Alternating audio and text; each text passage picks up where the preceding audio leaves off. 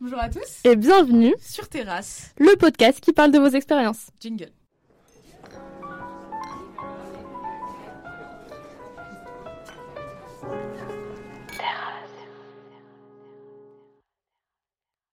Bonjour Nia Salut Angèle, comment ça va? Ça va très bien et toi? Bah écoute, super. Et super heureuse de commencer euh, ce podcast avec toi. Bah moi aussi, vraiment euh, très très contente, très très heureuse. Et euh, aujourd'hui, dis-moi, de quoi on va parler Nia? On va parler d'Octobre Rose. D'Octobre Rose, c'est un bon sujet ça pour commencer euh, le podcast en octobre du coup. Bah ça me semblait assez plutôt- logique finalement. Effectivement, ça pourrait, ça pourrait être pas mal. Et dis-moi, Nia, est-ce que tu pourrais nous parler un petit peu d'Octobre Rose éventuellement? Bien sûr, je peux faire ça. Alors, Octobre Rose, comme vous le savez certainement, ça commence le 1er octobre et ça se termine le 31. Juste pour les gens qui vivaient dans une grotte, on préfère le préciser. Donc c'est une campagne annuelle de communication destinée à sensibiliser les femmes au dépistage du cancer du sein et à récolter des fonds pour la recherche, avec pour symbole le ruban rose instauré en 1985.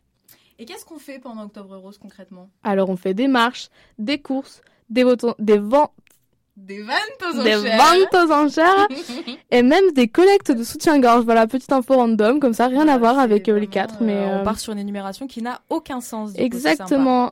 Il existe six prix ruban rose mis en place par l'association afin de récompenser les projets novateurs dans la recherche sur le cancer du sein menés par des jeunes médecins et chercheurs. Évidemment. Et est-ce qu'on pourrait pas donner éventuellement quelques informations sur euh, le cancer du sein? Bah écoute, je vais euh, te la laisser parole euh, la parole puisque tu es notre grande médecinesse euh, aujourd'hui. Médecinesse. Je suis pas sûre que ce soit un mot de la langue française malheureusement, mais euh, Tu es une grande médecin. doctoresse. Doctoresse. Exactement. Éventuellement, j'ai toujours pas euh, validé ma licence, donc on va éviter de parler de doctorat tout de suite. Le cancer du sein, c'est le cancer le plus fréquent chez les femmes, avec près de 58 000 nouveaux cas en France en 2018. Mais pas de euh, d'inquiétude, euh, le diagnostic s'améliore s'il est pris en charge tôt, puisqu'effectivement 87% des patientes sont en vie 5 ans après leur cancer. Ce Et qui n'est pas négligeable. C'est pas négligeable et ça, c'est des, des pourcentages qui, euh, qui nous font du bien finalement. Et euh, dans le cadre du podcast, on a eu l'occasion de, de recueillir bien évidemment euh, les témoignages, puisque c'est un peu le, le but du podcast finalement. Après tout. Et, euh, et je vais commencer par vous parler du témoignage d'une personne qui m'est chère, effectivement, puisque c'est ma grand-mère. Euh, donc euh, malheureusement, ma grand-mère n'est plus avec nous pour parler de sa maladie, donc c'est ma mère qui m'a un petit peu euh, renseignée sur la question. Et aujourd'hui, je vais vous parler de Chantal. Donc Chantal, concrètement, elle a découvert une grosseur par elle-même dans son sein droit, puis on lui a prescrit en fait une crème à mettre sur la zone de la grosseur en question par son médecin et son gynécologue, ce qui illustre un petit peu euh, du, du niveau d'apprentissage, euh, enfin pas du niveau d'apprentissage, mais euh, du niveau de, de préoccupation des médecins quant au cancer du sein. hein. Pas ouf. On en parlera après. On en parlera après, évidemment. Euh, et comme elle a remarqué que la situation euh, n'évoluait pas, euh, peu importe la dose de crème qu'elle pouvait mettre euh, sur la zone en question, elle a décidé d'aller voir un autre médecin pour avoir un autre avis médical. Euh, et cet autre médecin l'a beaucoup plus pris au sérieux et lui a prescrit une mammographie sur laquelle on a découvert malheureusement une tumeur sur le sein droit, là où il y avait euh, du coup la tumeur, enfin la, grosseur. Elle a été ensuite prise en charge dans une clinique à Amiens. Euh, et il a été décidé euh, qu'elle euh, qu'elle subirait une opération appelée tumorectomie, qui est concrètement une ablation de la tumeur en elle-même et pas du sein en complet, sur son sein droit à faire le plus vite possible. Mais malheureusement, comme la décision a été prise trop tard et les examens complémentaires ont été effectués trop tard également, la tumorectomie qui était euh, euh, prévue au préalable s'est transformée très vite en une ablation totale du sein droit, euh, là où se trouvait donc la tumeur et la grosseur. L'intervention, donc euh, l'ablation du sein, a révélé que les ganglions attenants avaient été touchés par le cancer, ce qui euh, est un signifiant assez important de l'évolution du cancer. Euh, à la suite de cette intervention, elle a subi un traitement très lourd et très épuisant, fait de chimiothérapie et de radiothérapie, qui, l'a énormément épuisée et qui a été une période très compliquée pour toute la famille, malgré que elle ait vécu cette période avec une grande force et une, une grande bravoure.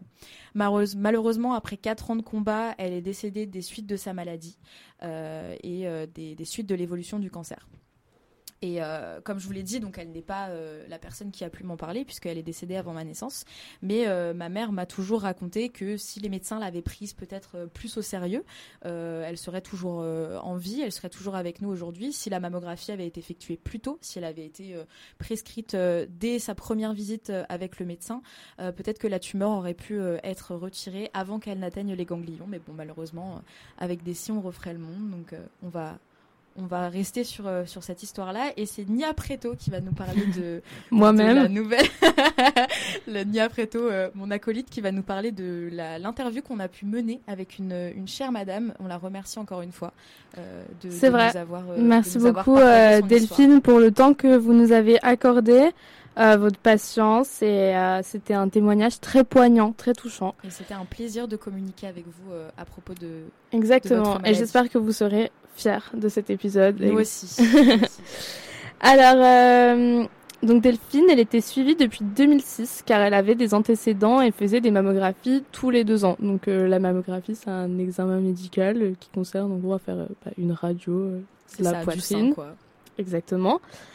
En juin 2021, elle remarque une grosseur en autopalpation. on reviendra sur les, les gestes à suivre plus tard dans le podcast. Euh, malgré une mammographie intacte un an avant, qui n'avait rien détecté, donc on appelle ça un cancer d'intervalle en fait, donc entre deux mammographies, c'est ça. Elle est allée voir son médecin traitant qui lui a dit de partir en vacances, bah sereinement, en lui prescrivant juste euh, une ordonnance pour une mammographie euh, à son retour, en précisant même que c'était pour rassurer la patiente. Puisqu'évidemment, on ne prend jamais au sérieux les femmes qui pensent qu'elles sont malades. Il y a beaucoup de pluie. Il y a beaucoup de pluie. Je me demandais ce qui se passait. Ok. Elle fait une biopsie euh, qui lui révèle que c'est un cancer non hormonal et euh, triple négatif. Donc c'est un cancer qui est plus difficile à soigner car plus difficile à situer. Il faut savoir qu'il y a trois types de cancer du sein. Euh, donc un hormonal, un triple négatif et un HER2, il me semble. Voilà. Très très très important de préciser les trois types de cancer. Bah, c'est quand même c'est quand même le sujet, quoi. euh, elle s'est fait opérer le 9 juillet. Euh, heureusement pour elle, le ganglion n'était pas touché. Mais comme ce n'était pas un cancer hormonal, euh, elle a dû faire de la chimiothérapie. Est-ce qu'on rappelle rapidement ce qu'est la chimiothérapie? Alors, c'est un traitement médicamenteux qui vise à détruire les cellules cancéreuses. Exactement. Merci pour cette petite indication. Pas de souci. Elle va faire deux cures. Donc la première de deux mois avec quatre séances tous les 15 jours, qui va engendrer la perte de ses cheveux et une deuxième cure au Taxol, qui est un produit euh, très fort, en 12 séances toutes les semaines, euh, qui engendrera également euh, la perte de ses ongles. Donc, il faut savoir qu'elle avait plus de cheveux, plus de sourcils, plus de cils, ses ongles se soulevaient. Donc, c'est vraiment une période très compliquée. Si je me trompe pas, je peux totalement dire des bêtises actuellement, mais je crois que si les ongles, les cheveux, les sourcils et les cils tombent ou disparaissent pendant le traitement sous chimiothérapie, c'est parce que la chimiothérapie arrête la production de kératine. Euh, je peux pas te le dire. Mais ce que je euh, sais, néanmoins. Jules, tu vérifieras et puis si c'est bon, bah tu garderas le passage. Hop là, c'est Jules, le monteur. Avant de commencer euh, mon explication, j'aimerais m'excuser vis-à-vis de la saturation que vous avez entendue et que vous entendrez pendant le podcast. J'essaie de les atténuer le mieux possible et encore désolé. Donc la chimiothérapie entraîne une alopécie, une chute des cheveux et des poils, mais qui est temporaire et qui survient lors des premières semaines suivant la première cure. Euh, cette alopécie se termine donc environ deux mois après l'arrêt du traitement. Concernant les ongles, aucune info visant la production de kératine euh, euh, n'est révélée dans, les articles que j'ai lus. Mais on sait que la kératine est nécessaire au bien-être de nos cheveux, de nos poils et de nos ongles. Et donc, bah, je soutiens évidemment l'hypothèse d'Angèle. je vous laisse bien évidemment avec la suite du podcast. J'espère qu'il vous plaira. C'était le monteur Jules. À bientôt. Ce que je sais euh, néanmoins, c'est que euh, on peut ne pas perdre ses cheveux eh en fait pendant la chimiothérapie et c'est quelque chose qui est très peu connu. Et je vous invite à regarder euh, l'article qu'une personne que je connais très bien a écrit pendant qu'elle avait le cancer. Malheureusement, elle est décédée aujourd'hui. sur son blog qui s'appelle Cancer toujours en vie. On vous mettra le lien sur la page Instagram. En fait, ça c'est un casque réfrigéré en fait qui maintient le crâne au froid, donc c'est pas super agréable. Mais après, il faut savoir si vous préférez perdre vos cheveux mm. ou ben subir ça. Et euh, il y a tout un article sur ça en anglais et en français que vous pourrez retrouver sur le site et il y a plein d'autres article super intéressant quand on a le cancer. Donc, on vous invite à, aller visiter ce, site qui pourra peut-être vous aider. Voilà, mais il faut savoir que la perte de cheveux, voilà, n'est pas une nécessité en fait. C'est juste que les, les médecins ne parlent que très rarement aux patientes de la possibilité de ne pas perdre leurs cheveux. et c'est assez triste parce que nous, on considère que c'est pas aux médecins de choisir si les patientes devraient perdre leurs cheveux. On considère que ce n'est pas aux médecins de choisir. Voilà, c'est my body, my choice. Ici à Terrace, on est my body, my choice. Euh, elle fera ensuite du coup de la radiothérapie pour euh, reprendre un peu les choses sérieuses. Euh, et euh, son traitement terminera euh, début février. Donc elle entre ensuite dans une période post-cancer qui est très compliquée pour elle parce que c'est un retour à la vie après un long moment coupé du monde. Une période de solitude. En plus, il faut dire quand même qu'elle a eu le cancer pendant le Covid. Ouais. C'est pas, pas déjà le cancer de base. C'est pas l'expérience la plus incroyable qu'on peut vivre dans la vie, mais en plus dans une période où on est enfermé chez soi. Je pense que ça a rajouté quelques quelques, quelques mauvaises pensées. Ouais. Euh, ce qu'elle retient, c'est qu'elle a eu beaucoup d'accompagnement dans la clinique où elle a été soignée, avec notamment des groupes de soutien, des structures, euh, notamment une qui s'appelle Estime pour les soins post-cancer. Elle s'est aussi engagée dans la Ligue contre le cancer du sein. Elle participe à des ateliers et des stands de sensibilisation. Euh, selon elle, ce qui est vraiment important, c'est d'être bien entourée, mais surtout d'avoir un combat de soi, avec soi, pour vaincre la maladie. Et Angèle, je te laisse expliciter euh, les propos. C'est forcément euh, la formule la plus claire pour une personne qui n'a pas été face à la maladie, mais concrètement, ce que Delphine nous expliquait, c'était que euh, si vous êtes atteint de, cancer ou d'une maladie quelconque qui nécessite un traitement aussi lourd que la chimiothérapie, vous avez beau être entouré par vos proches, vous avez beau être entouré par les médecins, si vous, vous n'avez pas la volonté de vous en sortir, malheureusement, vous vous en sortirez pas. Et elle disait que le plus important, c'était d'avoir un combat de soi contre soi, donc contre le soi malade, pour pouvoir euh, permettre du coup à l'autre soi, le soi euh, en bonne santé, de, survivre et de continuer sa vie. Toujours avoir la rage de vivre. Bien sûr, bien sûr. Euh, ensuite, on a eu l'occasion de poser quelques petites questions à Delphine qui nous a encore une fois donné des réponses euh, super intéressantes. Donc on la remercie encore. Merci Delphine. Euh, concernant sa prise en charge médicale, euh, ce qu'elle regrette, c'est que du coup la grosseur qu'elle avait au départ n'ait pas été prise au sérieux. On lui a quand même dit de partir en vacances et de faire la mammographie qu'après son retour de vacances, alors que on, enfin, ce qu'elle nous expliquait, c'est que vraiment toutes les semaines comptent. Mm. C'est vraiment une histoire de semaines, de mois. en semaines et en mois, donc c'est super important. C'est super important. Et euh, ce qu'on aimerait vous dire aussi sur ce point, c'est que dès que vous sentez qu'il y a quelque chose qui ne va pas avec votre corps, c'est valable pour le témoignage de Delphine, pour le, le témoignage de Chantal, la grand-mère d'Angèle. Il faut forcer. Ne vous euh, laissez pas dire que non, vous vous faites des films, que c'est pas important. Si vous sentez qu'il y a un problème avec votre corps, c'est votre corps, il n'y a que vous qui pouvez le ressentir, il n'y a que vous qui le connaissez, c'est qu'il y a un problème. Mm. Surtout que concrètement, ça n'engage en rien de faire une mammographie. C'est clair. Euh, au mieux, vous avez rien et vous êtes rassuré. Au pire, vous avez une tumeur et vous la prenez assez tôt pour pouvoir la soigner et pour pouvoir ne pas avoir des traitements aussi lourds que euh, Delphine et ma grand-mère ou euh, malheureusement décédée du cancer. Donc ne vous laissez pas dire par les médecins que vous extrapolez vos symptômes. Si vous sentez qu'il y a quelque chose de mauvais avec avec votre, votre poitrine, euh, parlez-en et euh, ne vous laissez pas dire que vous avez tort en fait. Parce que c'est pas parce que vous n'êtes pas euh, apte à juger de ça que vous avez tort, tout simplement. Après, elle nous disait aussi que elle s'était quand même sentie bien accompagnée tout au long de sa maladie, même si les services de chimiothérapie sont malheureusement débordés. elle juge qu'elle a été bien accompagnée. Mhm. concernant Octobre Rose, on lui a demandé si elle jugeait que la médiatisation était importante, que ça avait un vrai impact euh, bah, sur les gens. Elle nous a dit que euh, la médiatisation en 2022 avait été plus importante que les autres années, selon elle, mais que ce qui manquait toujours, c'était la sensibilisation pour la palpation, qui est super important en fait. Et euh, peu de femmes se soumettent réellement aux examens de contrôle. Les délais entre les mammographies sont trop longs. On peut le voir bah, pour le cas de Delphine, elle a quand même développé son cancer entre deux mammographies et 50 ans et selon elle un âge trop avancé pour commencer les examens de contrôle euh, parce que ça concerne tout le monde en fait. Aussi ce qui est dommage c'est que seules les personnes directement concernées par la situation vont souvent se renseigner vers les stands euh, d'Octobre Rose, donc des personnes qui ont déjà été malades, qui le sont ou euh, qui connaissent une personne malade. Donc faut pas hésiter à se renseigner. Mhm. Euh, sur les gestes et vous pouvez le faire en écoutant Talk Terrasse. C'est Angèle, qui va le faire tout de suite, qui va vous expliquer comment faire. Je vais vous parler un petit peu des, des gestes à faire et notamment de l'autopalpation qui est l'une des meilleures façons de détecter un cancer le plus rapidement possible. Alors déjà, petite information pratique avant de commencer à vous expliquer comment effectuer l'autopalpation. Déjà, première info pratique, on vous mettra euh, un PDF de l'autopalpation sur notre compte Instagram que vous pouvez retrouver au nom de Talk Terrasse, T-A-L-K T-E-2-R A-2-S-E. Euh, les gens doivent se demander pourquoi est-ce qu'on rigole là euh, sur le fait C'est parce que Angèle ne sait pas écrire le mot terrasse. la première fois qu'on a lancé le compte, euh, j'ai écrit Talk Terrasse avec un seul R et je me suis fait moucharder par Nia pour, pour dire ça de façon très cordial. On tape sur la table ici. Comme quand on a quelque chose qui va pas bien dans son corps. Effectivement, c'est toujours bon de le rappeler. Donc voilà, première info pratique, on vous mettra euh, le PDF de l'autopalpation sur notre compte Instagram. Donc n'hésitez pas à aller faire un petit tour euh, pour euh, checker ça rapidement. Et deuxième info pratique, les conseils qui sont donnés par les médecins, c'est concrètement d'effectuer l'autopalpation tous les mois, quelques jours après vos règles, toujours le même jour.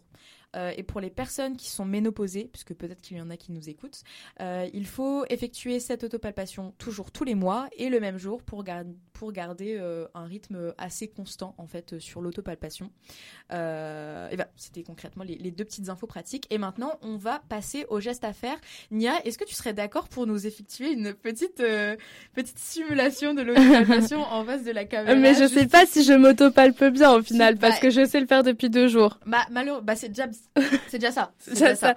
Euh, attendez, en fait, je suis beaucoup demandé. Euh, il se passe des choses euh, sur l'écran de l'EJ, sur mon ordinateur, sur mon téléphone, dans les micros, dans mon casque. Bon, c'est. Je te laisse répondre à ton message. Alors, Alors. nous allons donc débuter l'autopalpation en direct de Nia Preto, qui va nous faire une petite démonstration visuelle. Donc, si vous écoutez ce podcast sur, vous allez rater ça. Vous allez rater ça, mais malheureusement, vous, vous pouvez toujours le rattraper en regardant toujours sur notre compte Instagram. Ah parce que du coup, on va vraiment voir toucher mes boobs sur le compte Instagram. Bah, c'est le but. Petit disclaimer, Instagram, ne nous bannissez pas, ceci n'est pas de la pornographie, c'est de la sensibilisation au dépistage du cancer du sein. Alors, euh, pour l'autopalpation, il faut que vous imaginiez que chacun de vos seins est séparé en quatre quarts. Donc euh, voilà, vous vous représentez un petit peu un quart. Euh, voilà, voilà donc en gros, c'est un quart. Un petit quart, quoi, un petit quart. À partir du, du téton. et il faut que vous palpiez chacun de ces quarts avec deux doigts quart après quart en allant en profondeur au contact de vos côtes. Et euh, vous prenez l'aisselle aussi. On n'oublie pas l'aisselle aussi parce que évidemment on rappelle la tumeur n'est pas forcément logée dans le mamelon ou dans le sein. Elle peut aussi être euh, logée dans l'aisselle donc c'est important de vérifier l'aisselle donc vous allez bien jusqu'à l'aisselle mesdames. Jusqu'à l'aisselle et lors de cette autopalpation il y a plusieurs signes euh, qui peuvent vous indiquer une anomalie tout simplement je vais vous les lister désormais. Premièrement, il faut chercher une nouvelle grosseur, une zone indurée, un gonflement ou un épaississement sur un sein ou au niveau de l'aisselle dont l'aspect diffère avec celui de l'autre côté, donc avec votre autre sein ou votre autre aisselle. Un changement de la taille, du contour ou de la forme de votre sein. C'est pour ça que c'est important de connaître la forme, la taille et le contour de votre sein, euh, de connaître votre poitrine pour pouvoir euh, euh, établir s'il y a des changements au niveau de ce dernier un changement de l'aspect ou de la sensation au niveau de la peau, comme par exemple un plissement ou un capitonnage au niveau de la peau, un écoulement mammaire, un saignement mammaire qui peut survenir aussi, une éruption cutanée ou une rougeur sur ou, autour du mamelon ou une blessure euh, qui ne cicatrise pas. Tout changement de position du mamelon, par exemple s'il s'inverse ou s'il pointe différemment que d'habitude. Et en dernier lieu, toute gêne ou douleur dans le sein, bien que la douleur soit un symptôme rare du cancer du sein, il faut quand même euh, y être euh, attentif. Voilà, c'était les petits gestes à effectuer pour euh, l'autopalpation. Avant de vous quitter, malheureusement, on va devoir se quitter bien rapidement. prochainement. Prochainement, ouais. Oh. Nia va vous parler un petit peu d'un truc qu'on va mettre en place pour les épisodes à venir, qui s'appelle. Tu peux nous dire comment ça s'appelle, Nia? La rubrique des bonnes nouvelles. Oui, pou, pou, Parce que je suis toujours hyper optimiste comme personne. Pour les gens qui me connaissent, j'ai toujours le smile. Du coup, toujours le euh, smile, vraiment, toujours, euh, toujours super sympa. Toujours souriante, jamais, jamais de critique, tout ça. Jamais, donc, euh, elle fait jamais la tête, elle est jamais aigrie. Enfin, c'est vraiment pas son style. Quoi. Non. Mm, mm. elle est toujours vraiment souriante. C'est pour ça que la rubrique des bonnes nouvelles, c'est vraiment un truc qui nous concerne, c'est vraiment un truc qui nous représente. Au moins ça. Au moins, ça. Et donc aujourd'hui, Nia va nous parler de la rubrique des bonnes nouvelles d'Octobre Rose. Exactement. donc on a décidé de vous parler des avancées scientifiques concernant la recherche pour le cancer du sein. Alors j'ai pas fait SPSVT, donc c'est très difficile pour moi. Aucune de nous deux. On va vous faire un petit aveu, on ne comprend absolument rien de ce qu'on a écrit. On a essayé de comprendre. donc on espère que vous aurez plus de connaissances scientifiques. Que non mais j'espère que vous avez fait un bac S. Voilà donc du coup on a découvert l'existence d'un microbiome. Alors c'est l'ensemble des microbiotes et un microbiote, c'est un écosystème de bactéries, il me semble, euh, à l'intérieur même des cellules tumorales, qui mènera donc peut-être à de nouvelles thérapies visant à injecter des bactéries euh, dans les tumeurs cancéreuses pour déclencher une réponse immunitaire et ainsi améliorer les traitements du cancer du sein. Donc si tous ces mots ne vous parlent pas, ce qu'il faut retenir, c'est qu'on a peut-être un nouveau moyen de traiter le cancer du sein, donc c'est vachement cool. Ça c'est génial. Euh, et on n'a encore pas de vaccin qui traite euh, les cancers, mais ça pourrait être utilisé comme euh, thérapie contre le cancer en permettant aux cellules du système immunitaire du patient de reconnaître et d'éliminer les cellules cancéreuses. Donc le défi, c'est de trouver comment identifier spécifiquement euh, les cellules cancéreuses selon les types de cancers. Et bien qu'aucun vaccin thérapeutique ne soit encore approuvé, la recherche continue avec plus de 230 études cliniques en cours à travers le monde. Donc on espère qu'on aura des résultats positifs dans les prochaines années. En attendant, bah, on va se quitter malheureusement. On espère que vous avez apprécié euh, ce podcast. Euh, merci beaucoup, Nia, pour m'avoir euh, pour m'avoir accompagnée. J'étais très contente de partager cet épisode avec toi. Je dis ça comme si on n'allait pas faire des épisodes. Ouais, en fait, tu dis ça comme si tu l'avais inventé de ouf, toute seule, genre, et que je suis arrivée en mode. Non, mais ah, en fait, c'était mon idée. elle s'est juste accrochée au podcast. C'est moi qui ai tout créé, ok C'est moi qui ai allumé les micros. je dire. Non, mais voilà. On espère que vous avez énormément apprécié ce, ce premier, ce premier épisode. bien sûr, on est toutes les deux des novices, donc il y a peut-être euh, certaines choses qui vont pas trop. On me fait pas la victime. Mais et par contre, tu me parles mieux que bagarre, bagarre. Euh, mais en tout cas, on a fait de notre mieux et euh, on espère que ça vous a plu. Et puis, on vous retrouve euh, au plus vite. C'est clair. Sur Terrasse. Le podcast. Qui parle de vos expériences. Bonne soirée. Bisous.